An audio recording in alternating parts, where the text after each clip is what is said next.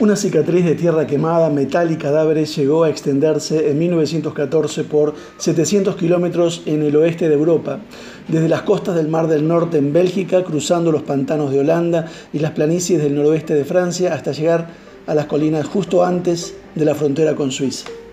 Durante más de cuatro años, unos 25 millones de soldados de una decena de países pelearon en estas trincheras inundadas y podridas, y casi cuatro millones murieron en la Gran Guerra.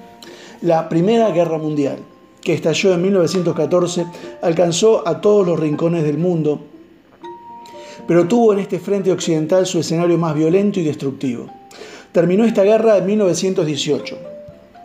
Se logró la paz, llamada la paz de Versalles, porque se firmó en la Sala de los Espejos en el Palacio de Versalles, Francia, en junio de 1919. Una de las principales tendencias actuales es ver esta paz como un compromiso mucho más suave y racional que sin embargo no dejó a ninguna parte contenta.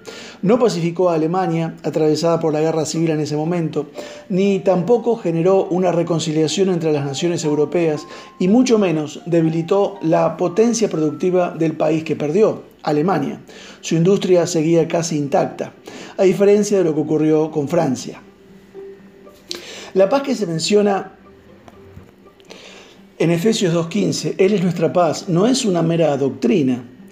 Si está usted teniendo un conflicto con alguna persona, esta es la manera de conseguir tener paz. Él es nuestra paz que de ambos pueblos hizo uno. Pablo empieza con una definición de lo que es exactamente la paz. La verdadera paz es la unidad. No es sencillamente el hecho de que cese la hostilidad, la ausencia de conflictos. Significa ser uno. Todo lo demás es superficial, temporal y totalmente insatisfactorio. La paz de Versalles fue la semilla de la Segunda Guerra Mundial 20 años después. Usted sabe que esto es cierto.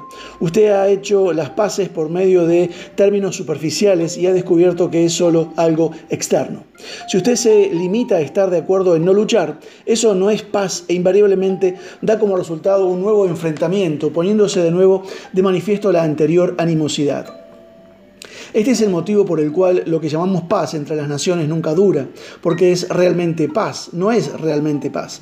No representa de ninguna manera la unidad, es tan solo una manifestación del agotamiento, que es el resultado de esa lucha o guerra, el acuerdo para ponerle fin durante un tiempo, hasta que todos podamos recuperarnos y volver a armarnos, y entonces empieza otra vez la guerra, porque nunca ha quedado nada acordado.